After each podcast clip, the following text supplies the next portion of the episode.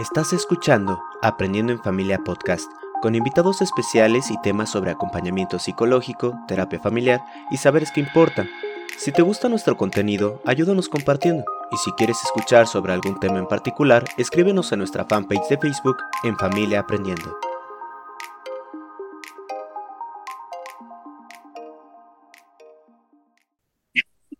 Bueno, pues como ven, ya estamos echando el chal aquí, mis amigas y yo. Bueno, pues junto con ellas les doy la bienvenida a este nuevo encuentro de Aprendiendo en Familia. En esta ocasión, pues eh, con la intención de, seguir en torno a la celebración del 10 de mayo, en torno a lo que es esto de maternar.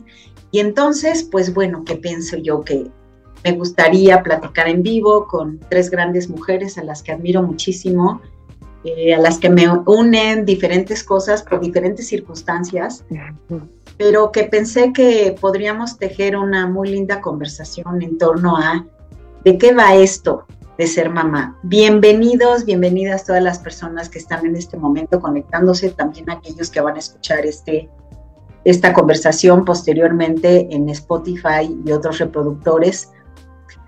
Y bueno, pues vamos entrando en materia. Me gustaría pedirle a nuestras invitadas, quien quiera, con toda libertad, pues que, se presenten y que ayuden a quienes están escuchando a saber quiénes son ustedes. Venga, ¿quién dice yo?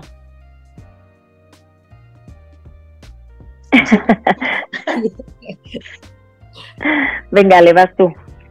¿Cuál de las dos? Ah, bueno, vale la otra. Yo dije. Bueno, hola, buenas noches. Yo soy Alejandra Chávez. Estoy muy contenta de estar aquí. Gracias, Norma, por la invitación. Eh, muy contenta de estar compartiendo también con, con Gina y, con Ale eh, este tema que es tan importante para mí. Y bueno, pues yo soy mamá de dos mellizos, un niño y una niña de seis años, Fabio y Valentina y em, me interesa mucho el tema, eh, pues como madre, ¿no? Obviamente. Y este, y bueno, veía también un poco la, la temática en relación a lo que estaremos conversando.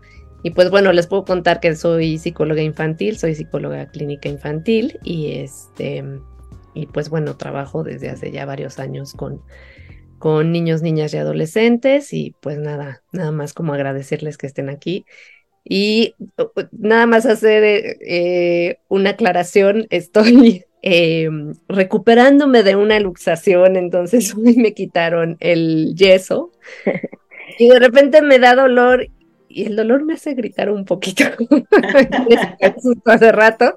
Este, entonces no crean que así nada más de la nada hago cara de, ah, ya me dolió, lo que sea. No, entonces nada más era eso. Y bueno, de nuevo, gracias por la invitación y un gusto estar con ustedes. Bienvenida, Ale. Gina o la otra Ale, Ale Prián. Si quieres yo. Yo soy Ale Prián. Eh, primero que nada, mil, mil, mil gracias por la invitación. Me siento muy honrada de estar aquí compartiendo experiencias y vivencias entre las las cuatro, está padrísimo. Em, siento que hace mucha falta que cada vez más gente hable de sus experiencias y pues creo que muchas familias estamos viviendo lo mismo. Entonces yo soy mamá por adopción de un niño que se llama Mateo, tiene casi tres años y soy pediatra. Bienvenida, bienvenida Ale. Y bueno, Gina, no se te escucha Gina, está cerrado tu micrófono. Ahí está, ya, bien. Pues también muchísimas gracias, Norma, por la invitación. Me siento muy feliz de estar ahora en tu espacio y muy contenta de compartir con las dos Ales. Ale Chávez ya habíamos compartido en algún curso que nos diste muy interesante. Y pues también soy mamá, soy mamá biológica y adoptiva. Mi hijo mayor tiene 27 años y es músico. Y mi hija que llegó por medio de la adopción. Tiene, digo, lo aclaro así, no lo digo siempre así, ¿verdad? Hoy porque es, es el tema un poco, pero eh, ella tiene 23 años, es psicóloga y pues pues sí, es, es, platicar un poco de lo que es ser mamá el día de hoy, eh, en este mes de, de las mamás. Eh, y bueno, pues compartir un poco mi experiencia de la diferencia, si, y si hay diferencia o no entre ser mamá biológica y adoptiva, cómo es, cómo es esa, esa situación. Pues bueno, yo ya soy conocida aquí en este espacio, ¿verdad? Ya ha habido otros testimonios, pero bueno, finalmente yo comparto con Gina la doble experiencia de, ser mamá eh, biológica y mamá por adopción, también como ella, ¿no? No es algo que, que lo mencionemos de esta, de esta manera, ¿no? Decimos más bien que somos madres de dos, y en mi caso de dos hijas biológicas, una adoptada y otra no entonces, pues bueno, aquí vamos a tratar de tejer esta conversación y un poco pues como para abrir el tema es, ¿qué es para cada una de ustedes este asunto de ser mamá? Cuando piensan en ser mamá, ¿qué es eso de ser mamá para ustedes?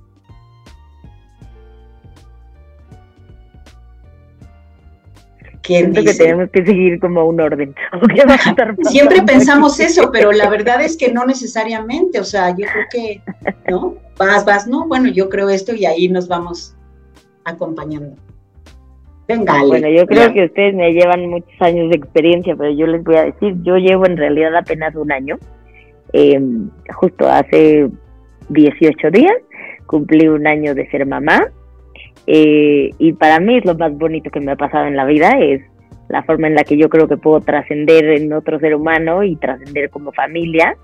Em, es, es, yo creo que la, no sé, la forma más pura del amor que he conocido y, y pues como que pienso que es algo que indescriptiblemente crece y crece y crece y crece y no piensas que puede seguir creciendo este amor y sigue creciendo.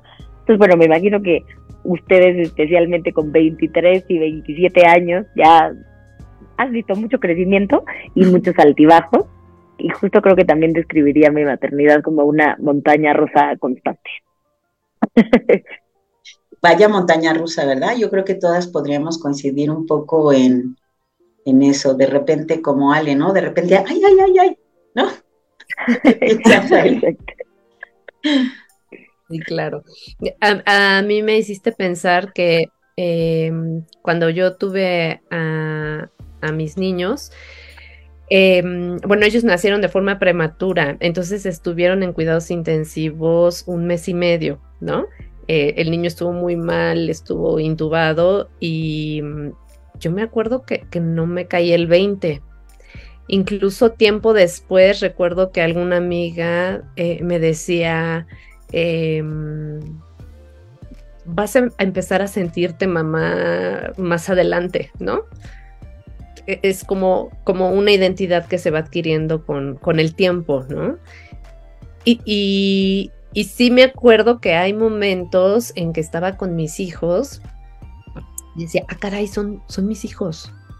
Son mis hijos, ¿no? O sea, como, este, y, para mí, o sea, para mí en lo personal fue un, un proceso ahí como de movimiento en, mi identidad, ¿no? O sea, como estar transitando de no haber sido madre a, ser madre, pues, y para mí también ha sido una experiencia muy linda, ha sido una experiencia maravillosa.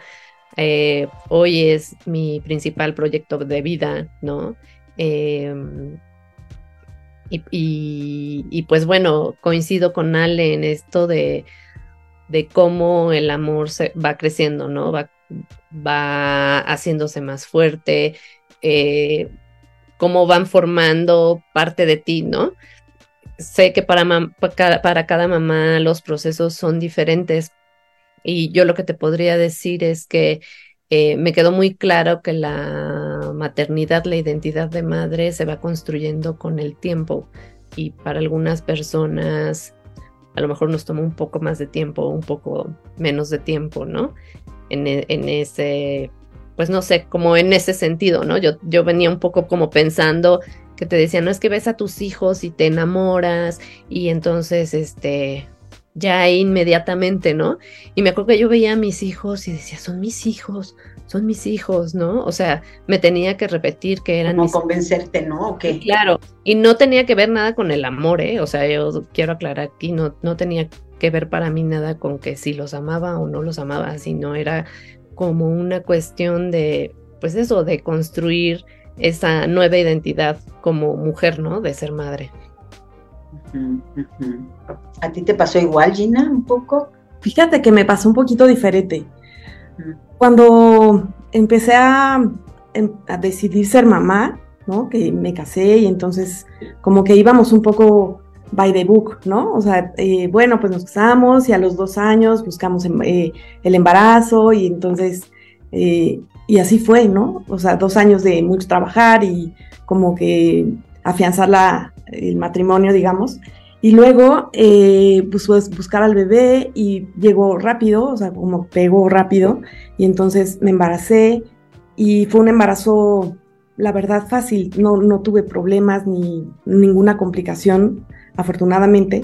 Y entonces, pues había mucha ilusión y mucho deseo de, pues, de que llegara y conocerlo y, y cuando nació, pues sí, sí, fue como un enamoramiento, la verdad. En mi caso sí me pasó eso.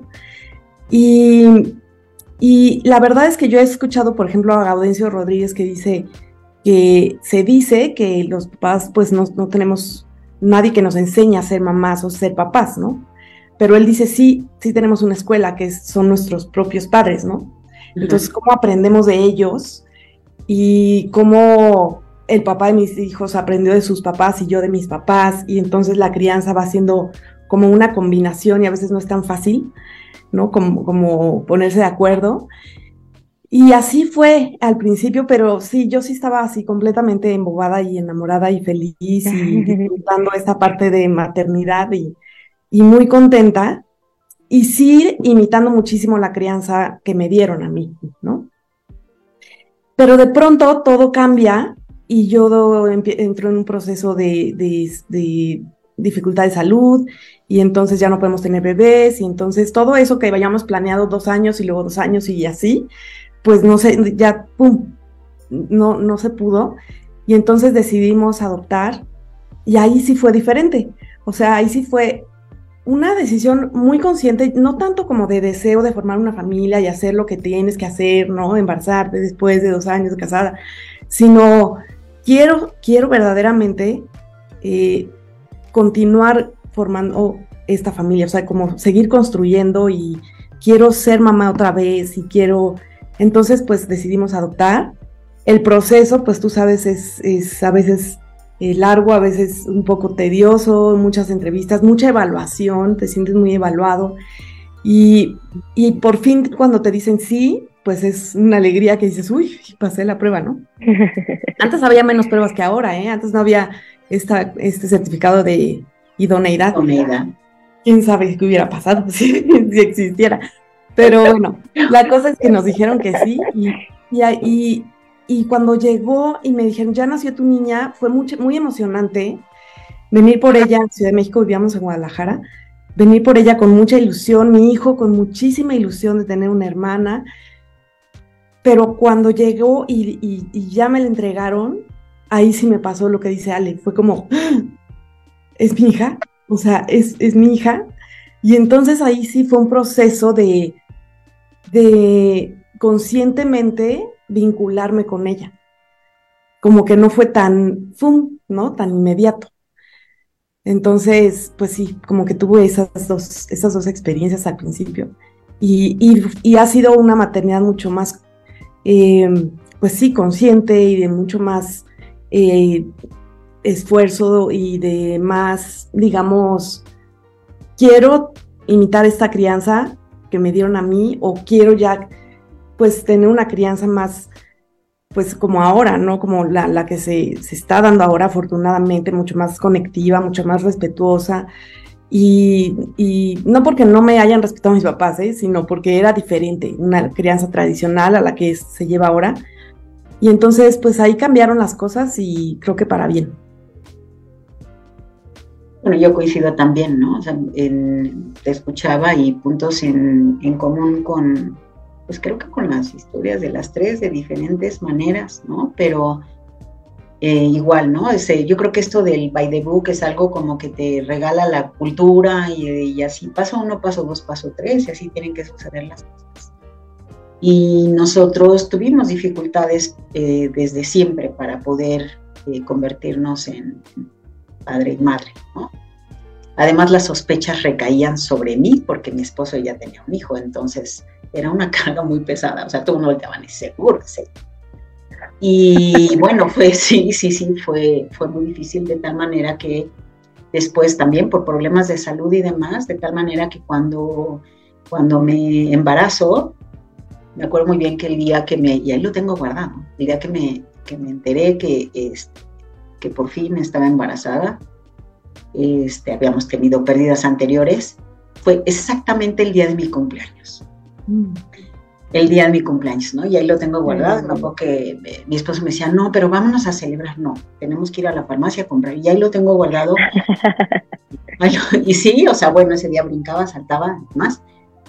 Y bueno, tengo como momentos muy, muy especiales de cuando nació Mariana y cómo fue ese primer momento que la escuché llorar. O sea, es es una sensación indescriptible, o sea, no sé qué me pasó a mí, digamos, realmente no podría decir si fue así, sino fue ese momento tan especial que está llorando y que me la pasan y que nos miramos y dejó de llorar. Es como aquí estamos, o sea, estamos aquí. Mm. Y, y, fue un momento al que acudo constantemente cuando, cuando las cosas, cuando empieza el altibajo.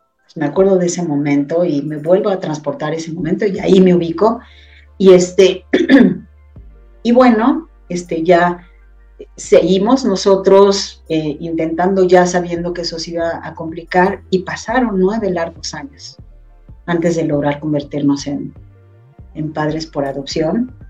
Eh, Mariana preguntando constantemente, nosotros decidimos adoptar eh, pocos años después y ella preguntaba constantemente que si será que voy a tener una hermanita. Ella siempre decía, ah.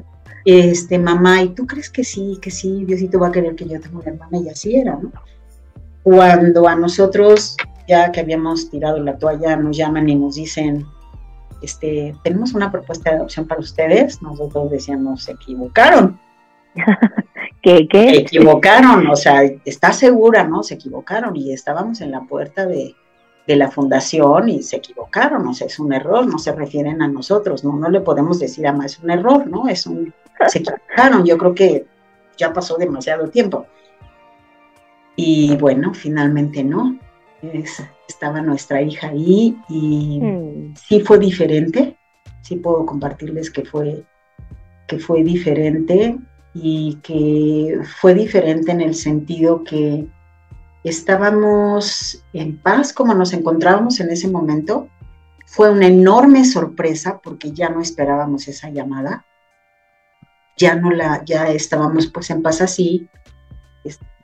Y bueno, pues llegó la llamada y entonces fue como, este, todo lo hicimos mal, digamos, ¿no? Ya cuando este, nos entregaron, pues ni la ropa le quedaban y llevábamos los aretes, Manuel le puso los aretes, o sea, todo, todo, la silla del coche no le quedaba porque, o sea, todo porque nos agarró así con ese momento. Entonces, sí creo que, como dice Gina, hay muchas cosas que desde el maternaje por adopción se nos regala en términos de la construcción de la identidad puesta en, en, buscar ser esa mamá que uno prefiere ser.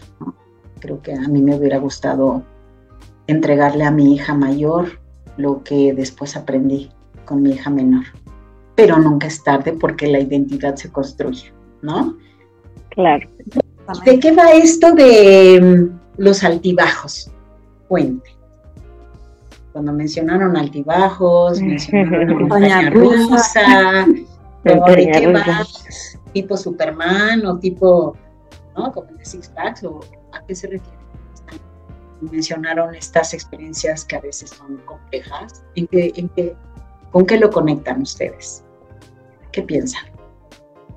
Pues yo pienso que es este como constante, creo que también viene mucho de esto que decías tú, Ale, de que quieres como cría, no, digo, creo que fuiste tú, que, que crías como te criaron, ¿no? Entonces como que justo crecimos con esta crianza muy tradicional de esto es lo que se tiene que hacer, esto es tu rol de mamá, esto es tu rol de mujer, ¿no? Eh, y digo, pues yo soy muy chambeadora, trabajo muchísimo y como que dentro de estos altibajos que tengo es estaré haciendo mi papel de mamá como lo tengo que hacer, estoy cumpliendo como debería de cumplir, este, ¿no? Digo, todos los días siento que cierro mi día diciendo hoy di lo mejor de mí y creo que parte de lo que he aprendido en este año es que literal es un día a la vez y que no puedo planear nada. Sea, es como un, sí, cuando tú piensas que vas a planear, ya se te enfermó, ya le dio todo, ya le dio no sé qué, no, o, me salió el parto, o me voy corriendo a la urgencia, y entonces mi día que yo planeaba de tener con Mateo, yo y él, ya no fue. Eh, entonces, pues como que ese ha sido mi altibajo. Y siento que es un altibajo muy mío, ¿no? O sea, muy, muy personal. Ustedes tendrán su, su propia como lucha interna, pero es como este que si culpa, pero al mismo tiempo aprender a disfrutar, pero al mismo tiempo soltar, pero al mismo tiempo copaternar, pero no sé, como que eso es, es a lo que yo me refería. No sé si es un poco lo mismo de ustedes, pero es lo que yo estoy viviendo en este momento. Como esas luchas internas, ¿verdad? Como eso que como esas, quizás esas diferentes identidades que también nos conforman, ¿no?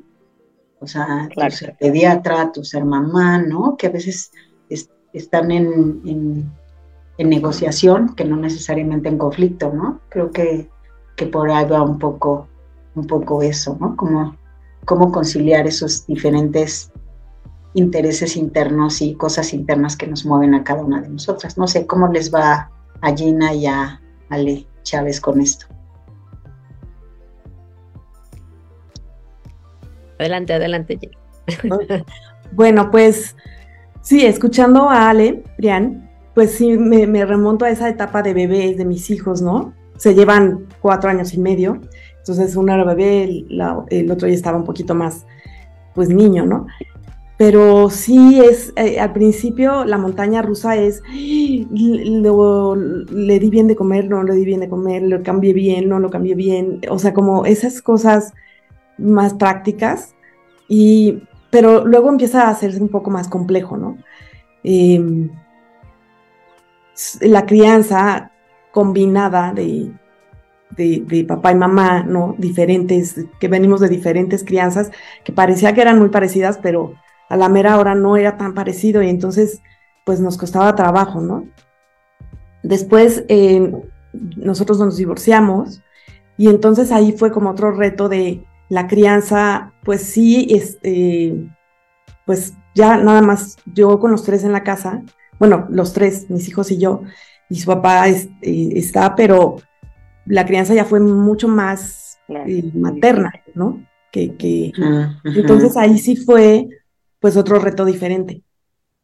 Y luego la adolescencia, que en la adolescencia, la verdad es que yo siempre digo, la adolescencia de mi hijo, pues no, o sea, como que pasó, sí tuvo sus temas, sus cosas, pero la de mi hija fue tan fuerte y tan compleja que, que la de mi hijo fue así como, ay, no, o sea, él fue fácil. Y con ella fue muy complejo, muy complejo por, porque yo la verdad no tenía idea de esta crianza adoptiva. O sea, no solo es como la crianza, sino que la crianza adoptiva tiene sus otros ingredientes, ¿no?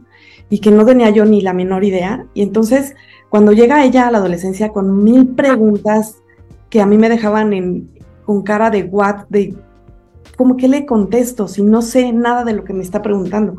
¿Por qué no me hicieron? ¿Por qué no se quedaron conmigo? ¿Dónde está mi mamá? Eh, ¿Cuántos años tenía? ¿Por qué tomó esa decisión? ¿Qué estaba pasando en su vida? O sea, yo pues no tenía respuestas. Y hasta que ella me dijo, bueno, pues entonces si tú no tienes respuestas, yo quiero buscar a mi mamá, ¿no?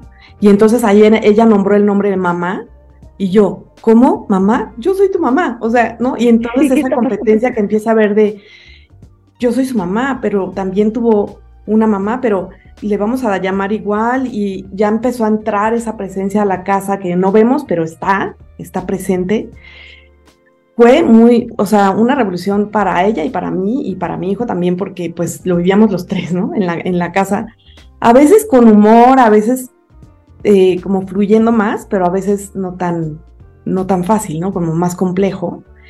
Y entonces esa, esa fue mi, digamos que esa fue la bajada más fuerte de la montaña rusa. ¿no? La, adolescencia de, mi, hija, sobre todo de ella. Y, yo creo que la montaña rusa nunca se acaba, pero a veces va subidita, a veces va más calmadita y de repente te viene un jalón, ¿no? Entonces, pero fíjate que ese jalón o esa bajadota, al final fue un impulso bien grande para, pues los hijos son maestros y eso sí es verdad, lo es comprobado, ¿no?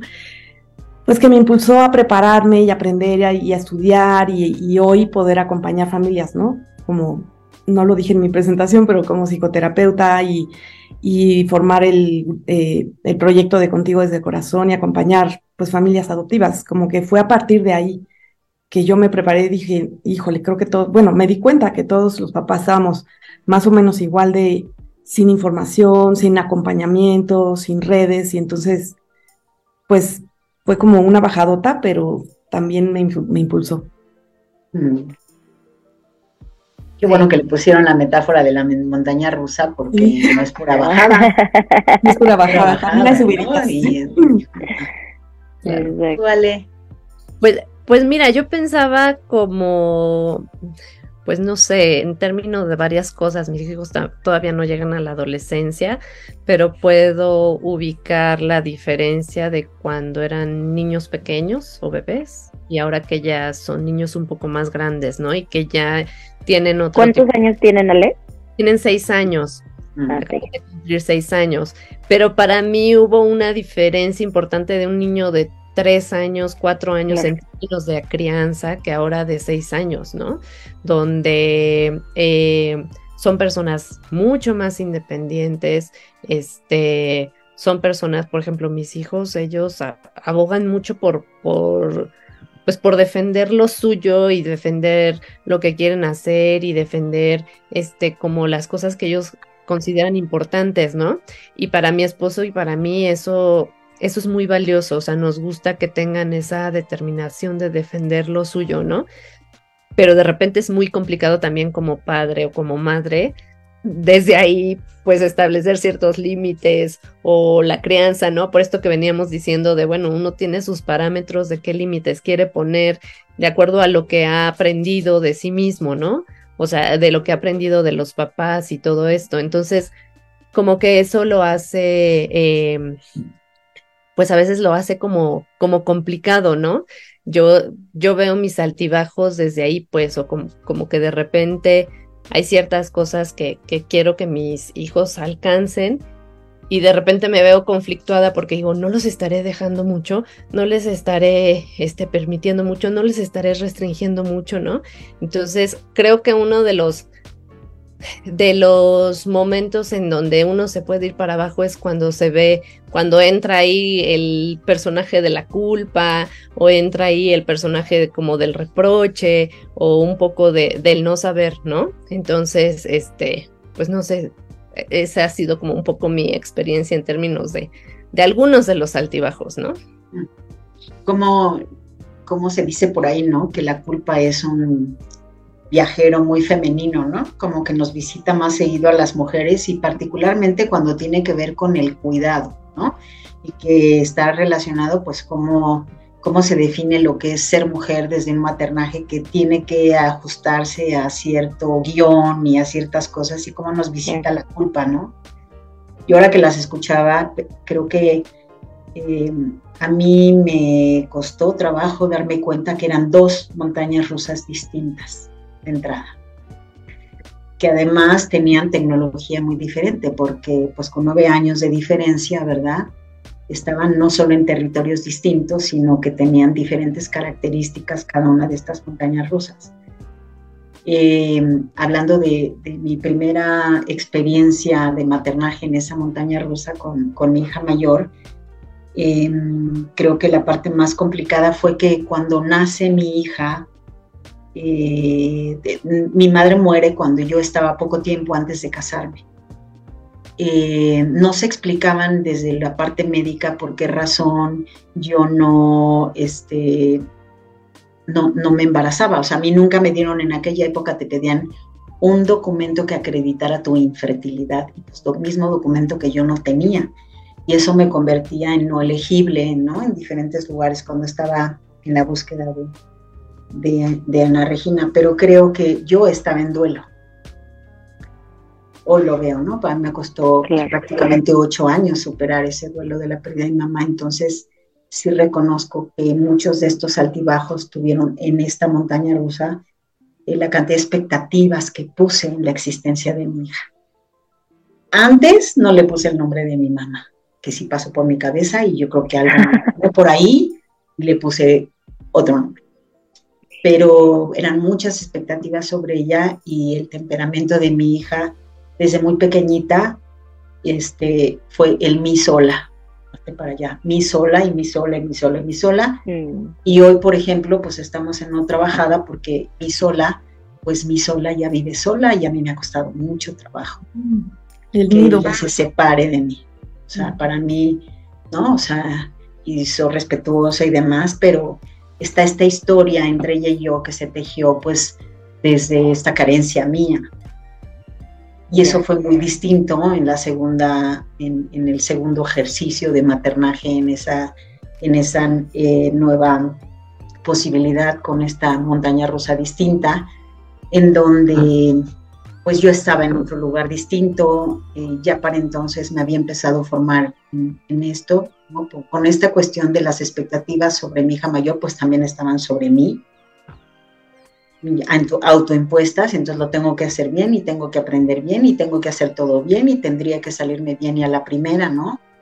Y entonces pues creo que yo misma me provoqué varias las bajadas innecesarias, se las provoqué a mi hija. Creo que ya llegué más, mucho más liberada a, este, a ese nuevo escenario con, mi hija menor, eh, con, muy, con más herramientas y con más, con más libertad para disfrutar hasta las bajadas, ¿no? O sea, hoy veo la bajada y le digo, agárrate bien, se va a sentir padrísimo, vas a sentir en el estómago que se te sube hasta acá, pero tú disfrútalo, ¿no? Y ha sido distinto y eso también es algo que, que he intentado, ¿no? Ahora con, con Mariana, que, ya se independizó, este, pues venga, vámonos a la bajada y, y vamos juntas en esta bajada y, y, mirarte que pues que tú ya estás en otra montaña rusa, en, en, la propia, ¿no? En la propia de tu vida y haciéndolo, haciéndolo bien, pero por ahí va, por ahí va la cosa. Sabes, Norma, dices algo que, que me hizo a mí como mucho sentido que también en los altibajos uno va en ciertos momentos aprende cómo agarrar la bajada, ¿no? O sea, sí. O sea, siempre va a haber esos momentos que te agarren como desprevenida, pero al final también, eh, pues esto te va, eh, pues generando pues experiencia y aprendizaje y entonces dices como, ay, bueno, en algún otro momento, pues sí, me tapaba los ojos en la bajada o gritaba, ¿no? Y ahora a veces hasta alzo los brazos, ¿no? Así de, bueno, para no llorar, mejor alzo los brazos y me divierto en la bajada, ¿no?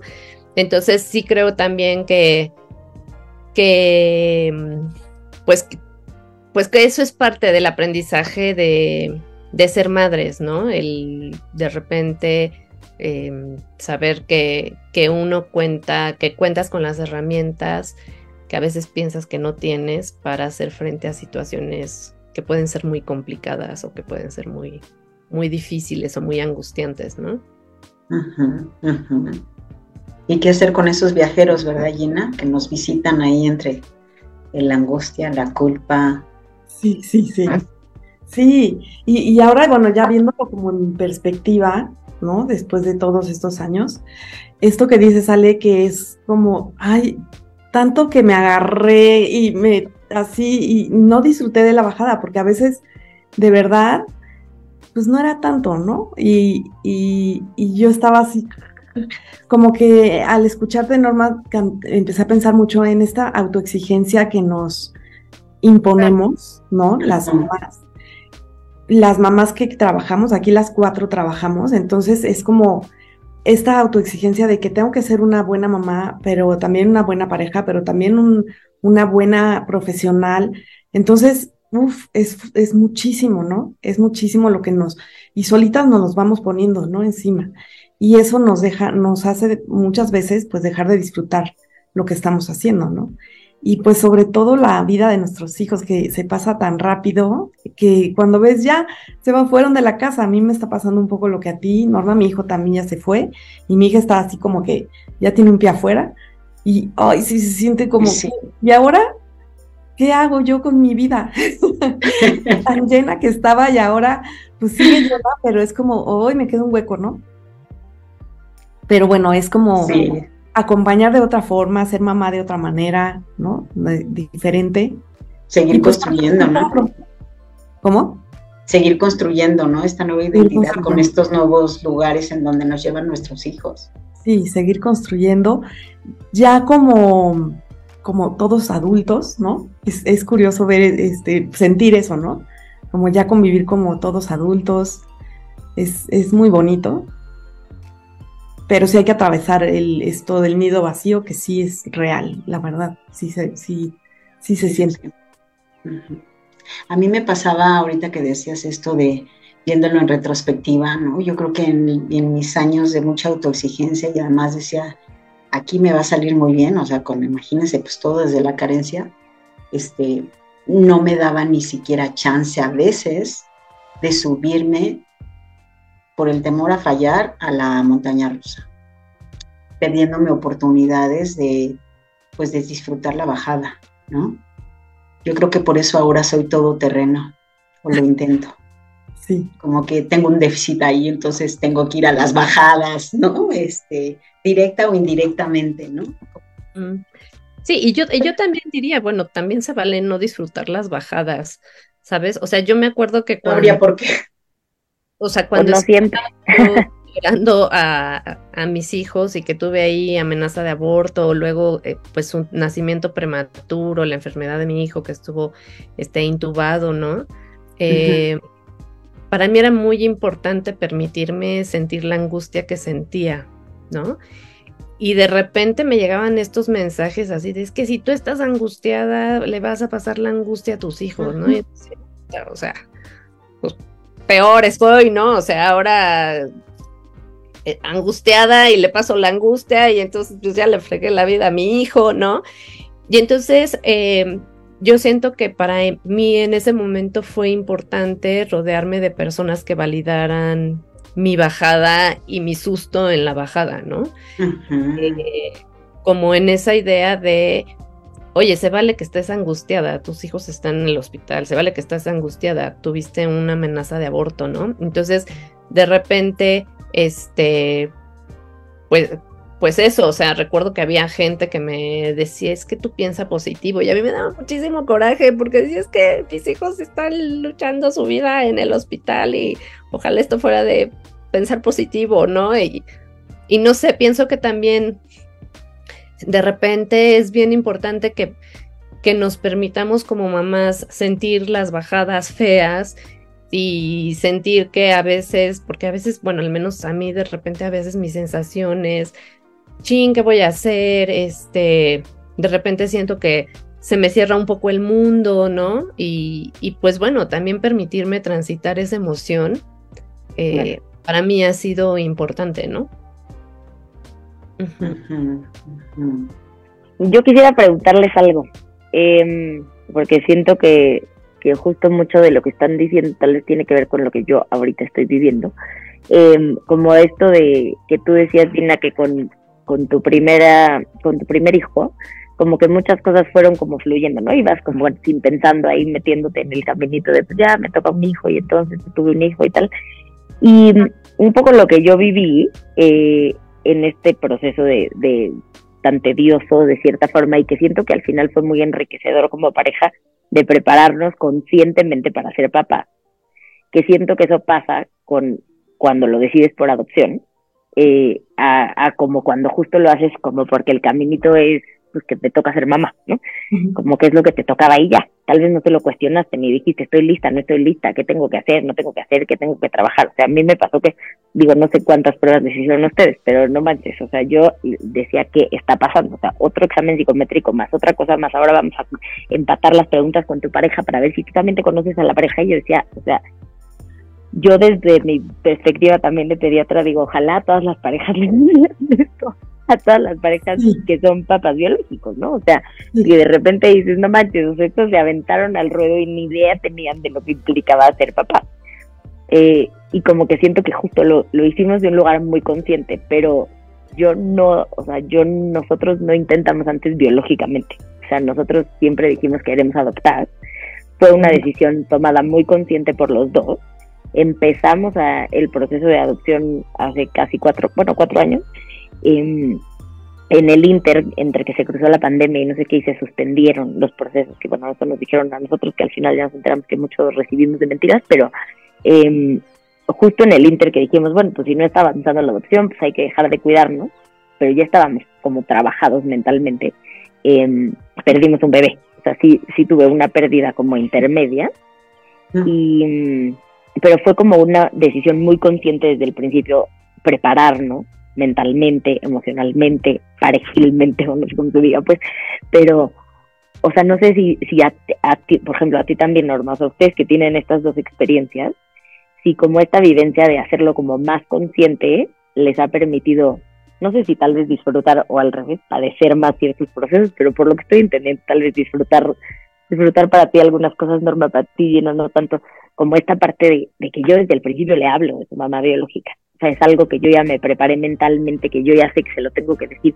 que él adentro de su cuerpo lo conoce, pero que para mí ya no es algo extraño decir, ah, no, pues yo creo que tienes los ojos de tu mamá biológica, ¿no? O sea, eh, mi esposo también es muy consciente de hacerlo, pero me da terror la adolescencia. O sea, eso que acabas de decir, o sea, es como mi terror máximo el día que me diga, el día que me pregunte por qué no me quisieron, el día que, o sea, porque claramente por más que yo me prepare, pues yo no tengo las respuestas de, de por qué su mamá biológica decidió lo que decidió, ¿no? Y que son, son cosas a las que nos vamos a enfrentar como familia y pues juntos llegaremos a las respuestas pero pues sí me imagino que, es muy frustrante, ¿no? Como que siento que es un momento de impotencia máxima. O sea, no sé, digo, no quiero sacar todos tus, tus fantasmas de, que la pasaste pésimo, pero siento que es lo que más me da terror y que aunque te prepare, o sea, yo ahorita que siento que me estoy preparando muchísimo y que tal vez tú a ti misma te dices, ¿por qué no me preparé tanto?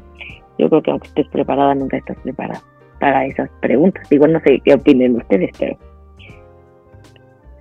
Pues yo creo que, mm, o sea, a mí me hubiera gustado estar más preparada antes para no poner esa cara de miedo y que hizo que mi hija se quedara callada por años, porque ella tenía 13 cuando preguntó, y yo le dije, bueno, cuando tengas 18, vamos a buscar tu expediente y yo te acompaño y yo te ayudo y la, la, la.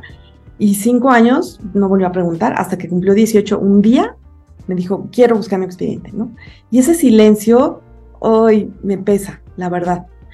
Y entonces creo que hoy las mamás adoptivas están muchísimo más preparadas que antes.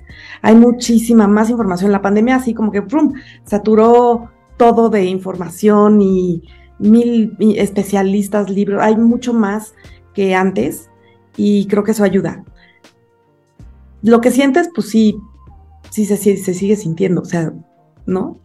Pero desde otro lugar, o sea, no sé, hoy, hoy que mi hija, por ejemplo, fue por su expediente y vio el nombre de su mamá y vio, o sea, muchas cosas que, o sea, yo, ella muy bien, ¿eh? Ella, ah, padrísimo, muy bien, expediente, ya vi dónde es, dónde vive, su dirección, todo, todo. Y yo empecé a sentir que me dolía la panza y así, ¿no? A pesar de toda la preparación y ahí todo el rollo que sí contigo desde el corazón, pero a la mera hora también sentí el retordijón, la verdad, ¿no? Entonces, pues sí, eh, creo que lo importante es, eh, desde mi experiencia, el acompañamiento es súper importante. estar acompañados, no solamente por tu red familiar, que también es importante que la familia esté, sepa del tema, o sea, aprenda, ¿no? Porque luego también la familia está un poco llena de prejuicios y mitos, pero de un acompañamiento profesional. Creo que eso ayuda mucho a sostener esos, esas sensaciones, ¿no? Esa sensación de miedo o sensación de angustia o sensación de no sé qué hacer o, que se me está moviendo el piso, porque sí se siente. La verdad, por más que te prepares y leas libros y, y domines el tema, cuando te llega el momento, o sea, es como la montaña rusa, cuando viene la bajada, pues se siente la bajada, o sea, se te sume la panza y, pero pasa, o sea, y si lo pasas acompañada, yo creo que ayuda más. A mí lo que me, me sucedió es que las primeras preguntas para las cuales no tuve respuesta y que se vale, ¿no? Yo creo que eso es lo primero de soltar de la autoexigencia, ¿no? Pensar que se deben de tener respuestas para todas las preguntas, porque lo importante es poder escuchar la pregunta, no tanto la respuesta. Las primeras preguntas que yo tuve en ese sentido fueron de parte de Mariana. Cuando Mariana empezó a entender de lo que se trataba el ser hermana adoptiva, tuvo muchísimas preguntas. Hubo particularmente una ocasión en donde en una clase de sexualidad que les dieron en la escuela, después nos mandaron a un pedacito del jardín para que nos hicieran nuestras preguntas de las niñas, de sus cosas que les importaban de la sexualidad. Y ella llevaba una gran cantidad de preguntas en relación a la circunstancia de su hermana y de su madre biológica y de qué se trataba y cómo era. Y para mí fue muy conmovedor porque ella era muy chiquita. De tal manera que, bueno, ella me aró el camino de alguna manera, me colocó frente a eso. Como bien dice Sale, o sea, creo que uno, eh, es, ¿qué, es esto de estar preparado? O sea, ¿de qué se trata estar preparado? A mí me sigue conmoviendo hasta el día de hoy el tipo de preguntas, de afirmaciones. Creo que la, la, la más ha habido dos muy importantes. Una, como a los tres años, cuando me dijo, mami, ya entendí de qué se trata esto de mí. Habíamos eh, liberado unas tortuguitas al mar y yo le había explicado que, que regresaba la tortuguita al mar porque su mamá venía por ella. Y entonces me dijo, yo ya entendí, soy como esa tortuguita. Ese día, y me hizo toda una historia en oh. relación a que ella luchó mucho, dijo, tuve que caminar mucho y tuve que sortear para que los pájaros, todo lo que le habían contado de ir al mar. Dice, porque tú estabas allá adentro y yo te tenían que encontrar. Mm. Muda. O sea, no, pues, ese día me, algo perfecto donde estábamos, me tuve que meter al baño, regresó tres años. Y el segundo momento es cuando ella hace una pintura con dos manos que se encuentran con una canción que se llama El amor que perdí. Entonces cuando ella me enseña la pintura, le dije, ¿me puedes poner las letras de la canción? Porque como es en inglés no voy a hacer que no esté entendiendo y claramente se refería a su madre biológica y es una canción que dice, te entrego, entrego 12 rosas por el amor que perdí y en una parte dice, este, yo me quedé con la mejor, tú tomaste la decisión, pero yo me quedé con la peor parte, con la parte más difícil. No hay un solo día que deje de pensar en ti. Y bueno, hasta el día de hoy en su habitación hay 12 rosas blancas frescas cada semana que simbolizan la presencia de, de su mamá biológica y ese fue un momento nunca, no, no, no, ¿qué es esto de estar preparado? O sea, realmente es muy conmovedor y es muy difícil porque es una experiencia que no hemos tenido nosotras y que por más no, no la podemos imaginar. ¿no? y ella está en ese proceso, se, se habló desde pequeña, pero de cualquier manera son esas, esas bajadas que, que, uno quisiera que ellas no vivieran, ¿ves? Es una eh, circunstancia muy particular, ¿no? Muy, muy particular, ¿no? Yo pensaba ahora de, porque por ahí alguien dijo, perdón, ¿ibas a decir algo, Gina? ¿Alguien? ¿No escuché a alguien? ¿No? Ah. ¿Qué permisos nos damos nosotras? como mamás. O si nos damos permisos, o sea, si nos damos chance de qué cosas, si es que nos damos chance de qué sería, ¿no? O, estamos todo el tiempo reclutadas por, este, pues no sé, por ideas, por creencias, por culpas. ¿Cómo le hacemos para revelarnos a eso, para resistirnos a eso, si es que lo hacemos? ¿no? ¿Cómo ven? ¿Qué piensan? ¿Se dan permisos o no se dan permisos? ¿De? Y si se los dan, ¿de qué? Pues en algunas cosas sí y en otras no. Venga. Yo, por ejemplo, he tenido que he tenido que aprender a, por así decirlo, mediar entre mi identidad de madre y mi identidad de psicóloga infantil, ¿sí? Eh, de repente, no es que alguien en particular me lo haya dicho, pero de repente siento esta expectativa de que por ser psicóloga infantil, por trabajar con niños durante muchos años, tendría que saber absolutamente todo y mis hijos tendrían que ser de una manera determinada, ¿no? Eh, por ahí seguramente lo han escuchado, yo lo he escuchado varias veces, ¿no? Como en esta idea de que ah, es que los hijos de los psicólogos son los peores, ¿no? Entonces, em,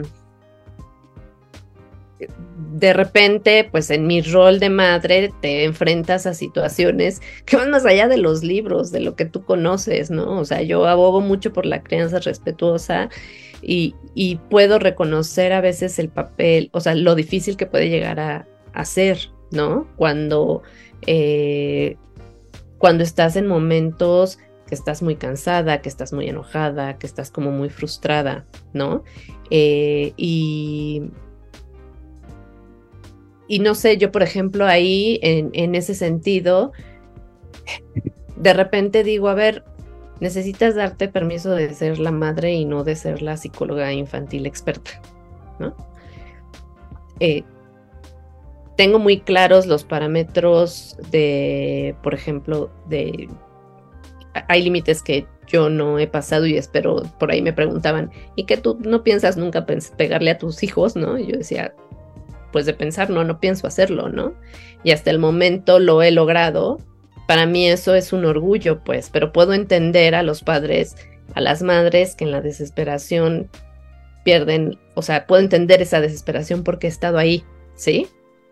Entonces, em, de repente, creo que para mí uno de los permisos ha sido ese, pues el, el, el, permitirme ser madre antes de ser a lo mejor una especialista en niños, por así decirlo, ¿no? Ha sido como uno de los, de los permisos que, que trabajo muchas veces, como muchos días. ¿Qué dicen ustedes, Gina, Ale? Pues yo me he dado eso, eh, a lo mejor con los años, de ser un poco más eh, compasiva conmigo. O sea, de... Mm, no sé si es darme permiso de equivocarme, porque todos nos equivocamos, pero ahora ya no me juzgo como antes me juzgaba, ¿no? O no me exijo como antes me exigía. Y, y pues disfruto más mi maternidad así, eh, y siento que mis hijos también disfrutan más de una mamá más, más que fluye más y no una mamá que está tan rígida y que todo tiene que cumplirse.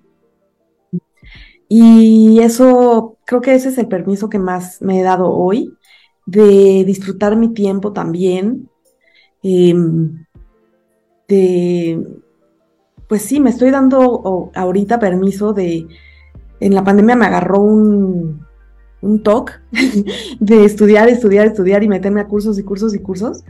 Y ahorita justo estoy terminando un diplomado en psicotraumatología infanto-juvenil, que está muy padre y me gusta muchísimo, pero ya quiero terminarlo porque quiero ya disfrutar como ese tiempo que le dedico a eso, lo quiero disfrutar para mí, para mis hijos, para mi pareja, para, o sea, quiero como, como darme ese chance, ¿no? De disfrutar el, cada cosa que hago, disfrutarla a lo mejor es la edad, ¿eh?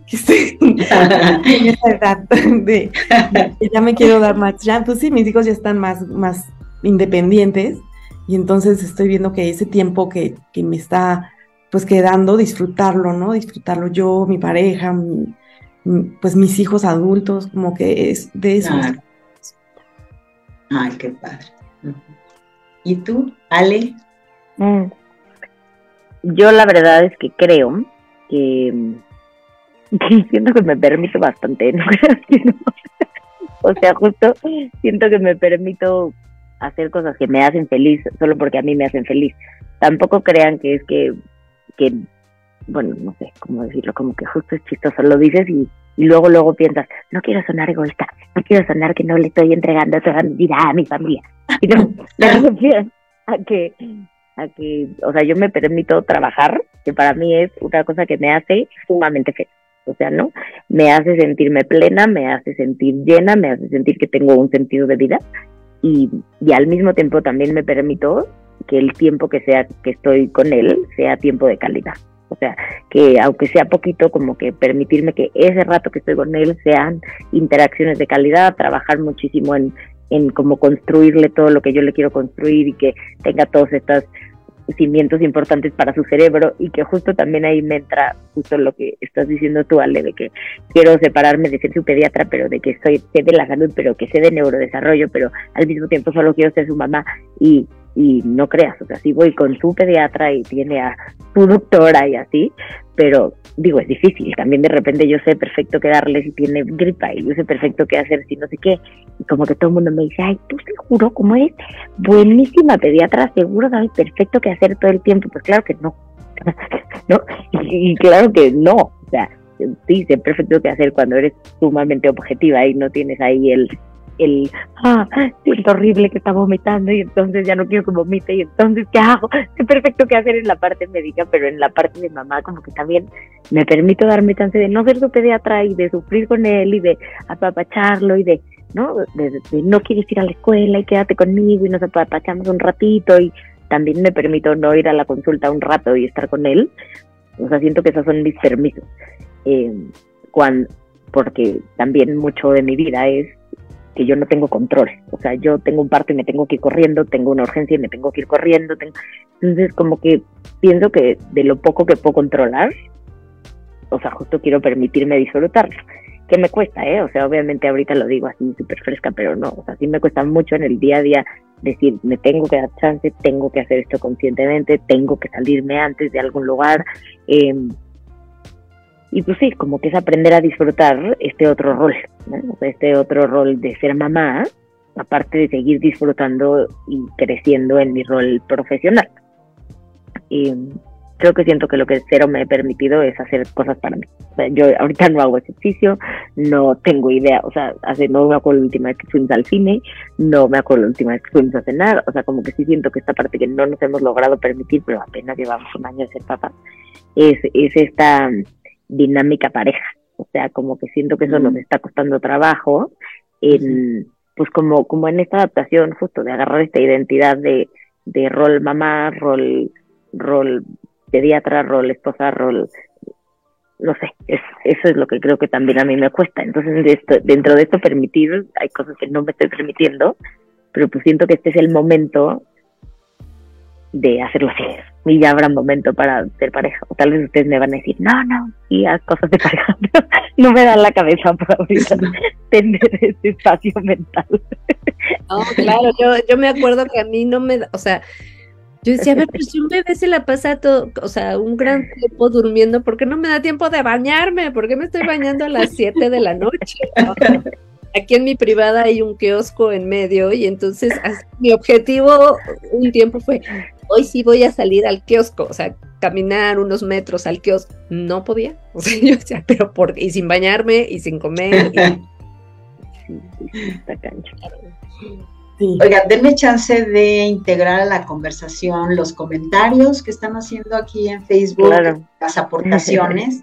bueno, eh, Caro nos, nos manda a saludar, Carolina Montes de Oca, que también es una mujer muy activa en todos estos temas de de acompañamiento familias por adopción y ella hizo varios comentarios que ahorita los voy a ir leyendo. Tienes razón, Marcos dice, qué tema tan interesante. Esperamos el del mes de junio para el Día del Padre, sí. Ah, me gustó, me gustó, claro, que sí. Nos, Elvis nos dice, gracias por compartir eh, experiencias. Un abrazo a todas. Dice Carolina Montes de Oca, Gina, lamento que seguramente lo pasaste muy mal en la adolescencia, pero gracias por el giro que tu vida dio y que hace que ahora nos acompañes a tantas familias de una manera tan cálida y tan asertiva. Ay, muchas gracias. Habla también, ajá, sí, Caro también nos dice, bueno, pero la culpa nos mueve y nos hace crecer y cambiar, y corregir y mejorar, ¿no? La parte amiga de la culpa, ¿verdad? Porque casi siempre como que no tiene muy buen rating y tiene razón Caro en ese sentido de, ¿no? Después nos sigue diciendo Caro Norma, qué importante ver nuestras carencias y nuestras expectativas y ver cómo sí disfrutar bajadas juntas. Pau Bobadilla también nos, nos acompaña, amiga, colega también, dice, claro, esa presión que viven las mamás del que no deben sentir emociones densas para no pasárselas a los hijos, importante permitirles sentir, validar emociones y permitirse ser humanas, ¿no? Como me acuerdo que había un libro que decía, tu hijo, tu espejo. Yo me acuerdo que vi, yo decía, ¿no? No, no, yo decía, va a ir a la escuela y ver a la escuela mi espejito. O sea, imagínense el nivel de exigencia. O sea, se van a dar cuenta que, o sea, qué estrés. Y si nos la creíamos, ¿cómo no? Eso nos la creíamos. ese libro fue un boom. Fue un famosísimo, tu hijo, tu espejo. Entonces, no, no, no le vayan a pasar nada y entonces tengo que ser la mejor mamá, la más zen, todo perfecto, todo maravilloso, está complicado. Luego dice, eh, nos comenta también eh, Caro, dice, creo que prepararnos es entender que solo nos toca escuchar, validar, acompañar lo que sea, lo que ellos sientan y necesiten. O sea, no necesariamente lo que decíamos, ¿no? Tener la respuesta 4827 32-3 en el legajo número que quieras o en el libro, ¿no? Que está. Oigan, este, unos minutitos más. Una última.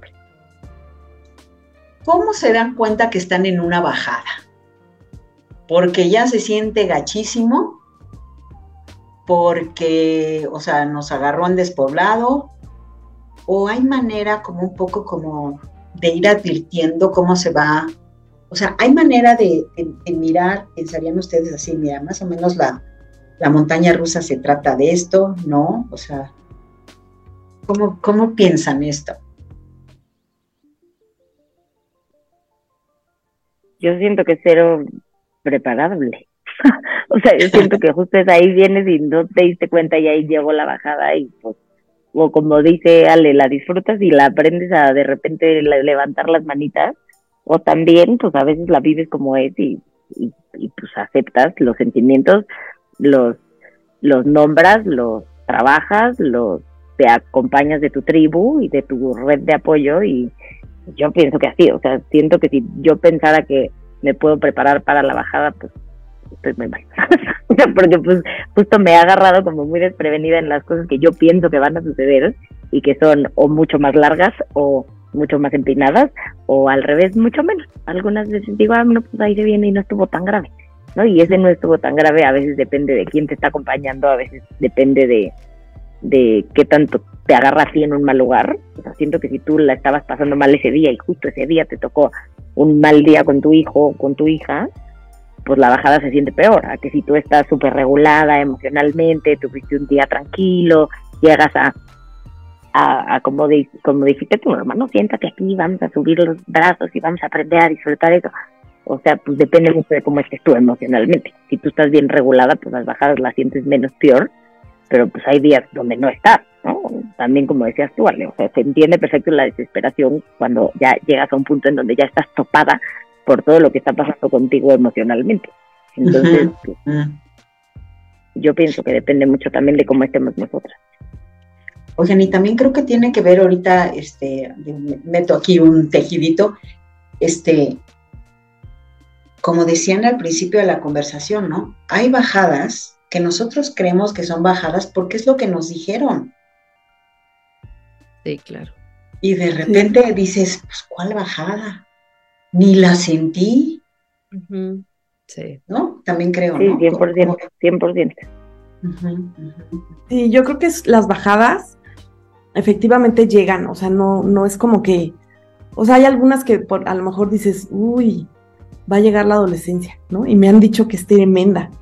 Y me acuerdo de un video de Luz del Carmen Aguilar que pone la música de tiburón. A tiburón, sí. Y bueno, yo vivo con esa música interna, así voy a vivir la de mis hijos, ¿no? Totalmente. Entonces vamos viendo qué música nos vamos metiendo. Pero, pero, o sea, sí, estamos ahorita hablando de la, de la montaña rusa y hablaba un poquito del impulso, pero me, acuerdo un poco de ese juego de serpientes y escaleras. Ajá. Que pues de repente estás, vas muy bien y ya vas casi llegando y vas a ganar y ¡fum! te toca una serpiente que te baja hasta abajo, pero siempre hay una escalera que te ayuda a subir, o sea, como que siempre va a haber un impulso que te vaya, que te va a llevar hacia arriba, ¿no? O sea, como que esa, pues es algo natural que tenemos, ¿no? Eh, como de ir hacia arriba, ir hacia adelante, ir. Entonces, pues a veces sí te agarra en curva y no, y no ves la, venir la bajada. Y a veces, pues sí sabes que va a venir, como ahora, por ejemplo, nosotras, Norma, que nuestros hijos ya están independizándose, pues sabes que va a llegar el momento, y va a llegar el momento de que ya no van a vivir en la casa y que ya solo van a venir a comer a veces, y a veces preparas la comida y a la mera hora te cancelan y esas cosas que empiezan a pasar. Pero pues también creo que es importante, eh, así como decía Caro, eh, validar a nuestros hijos y validar sus emociones, como que es algo que nos dicen mucho a las mamás ahora y a los papás, ¿no? Valida sus emociones y, y reconócelas, pues también tenemos que validar las nuestras, reconocer nuestras emociones, lo que sentamos sintiendo. También decía Ale, una de las dos, Ales, como darme permiso de sentir el miedo, Ale Chávez decías, de sentir la angustia y de sentir, pues darme el, permiso, pues ahorita estoy en ese momento, ¿no? Y, y también creo, o me, está pasando en ese momento, como que eh, mi pareja de repente me dice, a ver, o sea, que me, ve, ¿no? Que estoy en la bajada, a lo mejor yo ni me doy cuenta que estoy en la bajada, y él me dice, oye, y si lo haces de esta forma o, o me refleja lo que él está viendo, ¿no? Oye, te estoy viendo así, eso también está, eh, a mí me está gustando en, este momento, ¿no? De mi vida, poder, que haya otra mirada que me, me, me refleje, ¿no? Mucho tiempo no lo tuve, porque no, tenía, no tuve pareja mucho tiempo, pero ahora que sí, pues es como bonito tener esa otra mirada, ¿no? De un otro que me diga, mira, pues tu maternaje está siendo así, o yo lo veo así, o me gusta esto, o, te acompaño en lo otro, ¿no? Sí. Fíjate que yo decía, ay, pues yo no, yo no, no estoy muy segura, ay, no estoy muy segura de que... Ahora no grito. Ya estoy muy segura, eh, como que a veces no estoy muy segura de poder identificar si viene una bajada, a lo mejor bajo circunstancias muy precisas, sí, pero eh, muy curioso porque ahorita que Gina hablaba de la música del tiburón, eh, yo me acordaba de este libro que se llama Disciplina sin lágrimas de Siegel y Payne, ¿no? y, y, y ellos hacen eh, como esta propuesta de aprender a escuchar la música que tenemos en diferentes circunstancias, ¿no? Y entonces hablaba de la música del tiburón, o sea, decía, si tú llegaste de tu trabajo sumamente cansada o estás enferma o, o sea, la situación que quieras que no te tenga en un buen mood, lo más probable es que eh, si tu hijo, tu hija hacen algo, eh, no vas a reaccionar de la misma forma que si estás en un estado zen, ¿no? Y entonces, un poco en el libro hacen la invitación a escuchar la música que en esos, que en esos momentos estamos percibiendo, ¿no? Y entonces decía, y entonces la música del tiburón es buenísima porque sirve como para alertarte así de, o sea, ni te acerques o en estos momentos lo más seguro es que en lugar de que te dé risa vas a ponerle una carota de ¿qué hiciste? ¿no? Este, y no sé, pienso que, que, que a lo mejor a mí, a mí para saber lo de las bajadas, eh, pues es eso, como que me, me ayuda mucho primero a hacerme como un monitoreo de a ver, este, cómo me estoy sintiendo yo en estos momentos, ¿no? Claro. Para mí es punto de referencia a veces para saber si estoy en una bajada o no. Y, esto que decía Gina, que es muy cierto, ¿no? Con las parejas, las parejas te ayudan también pues como a espejearte, ¿no? Así como te noto muy irritable o este, de repente, por ejemplo, si yo ya estoy muy cansada y los niños no se están durmiendo, pues de repente entra mi esposo al quite de ya, déjamelos, yo me quedo con ellos, ¿no? Y entonces, este, como que eso me ayuda también, ¿no? Pero entiendo que hay otras situaciones, pues, que te agarran totalmente desprevenida, ¿no? No, pero claro, hacer equipo es importante. O sea, creo que justo hacer equipo te ayuda a vivir las bajadas de forma distinta. Eh, sí, cañón. Definitivamente, sí. La tribu, el equipo, ¿no? Porque a veces podríamos pensar que es algo eh, muy solo y es parte como de los discursos, ¿no? Le toca a la mamá y yo creo que también considerar que, este, pues primero, que dentro de nosotras hay muchas otras que también son valiosas e importantes para nosotros. Y por el otro lado, pues que hay muchos otros, ¿no? Que a partir de la relación con ellos nosotros podemos estar eh, ni siquiera teniendo miedo a las bajadas, ¿no? Yo creo que, que pues las bajadas van a estar ahí y la vida se trata también de, eso, ¿no? Y con las escaleras que decía, que decía Gina. Y bueno, pues prácticamente estamos al final de la conversación. Me gustaría, ¿qué tal si se despiden con, eh, con una sola palabra? Ese lugar al que les llevó esta conversación. ¿qué dirían? Ay, con una palabra es muy difícil. ¿Verdad? O una imagen, o una frase. Pues yo te voy a decir una imagen que ha estado por aquí durante toda la plática. La he oído. Y es, bueno, primero que mi maternidad ha sido, sí, definitivamente lo más lindo que he podido vivir. Pero esta metáfora de la montaña rusa me, ha, me estaba dando vueltas en esta plática porque es como, a mí me dan miedo las montañas rusas. Cuando era niña, no. En algún momento de mi vida, ¡fum! me entró un miedo y, y no me, me, dejé de subir por muchos años. Y, y, ahora digo, pues vivo en una. ¿Por qué me dan miedo si vivo en una montaña rusa? me estoy dando cuenta ahorita en esta plática que vivo en una montaña rusa. Así es que me voy a aventar. Me voy a aventar. Venga. Bien, la montaña rusa. ¿Qué dicen las tocayas? Ay, pues yo pensaba como en este símbolo de infinito. O sea, es que pienso que la maternidad es infinita en términos de posibilidades, de experiencias, de aprendizajes.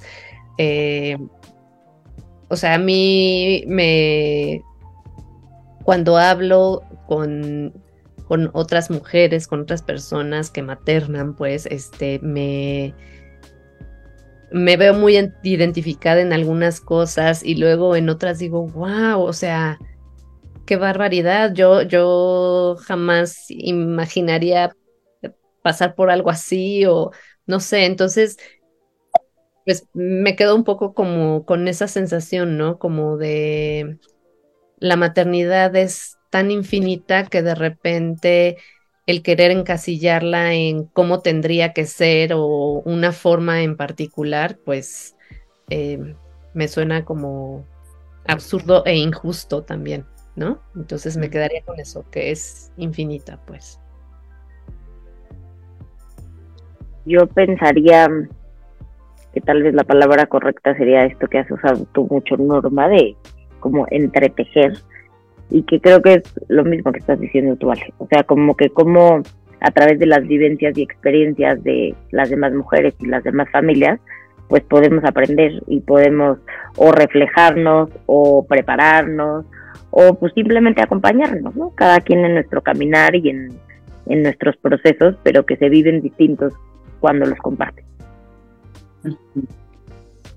Pues bueno, yo agradecerle a estas tres hermosísimas mujeres por haber estado aquí compartiendo esta experiencia de la montaña rusa, este, tejiendo juntas al infinito, ¿no? como un tapiz, un tapiz precisamente que está mostrando ¿no? una, una montaña rusa tan, tan especial, tan particular, tan, tan individual. ¿no?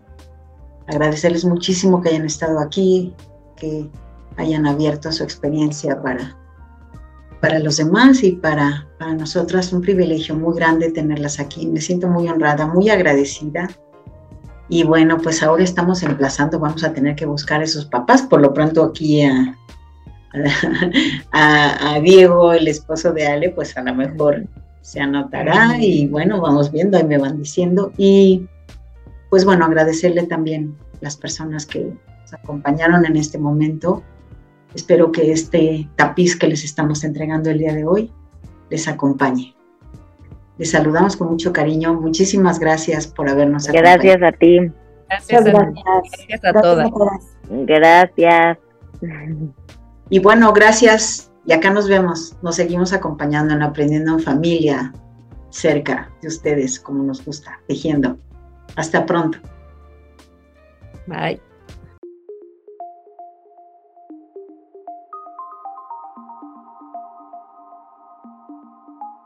Escuchaste Aprendiendo en Familia Podcast.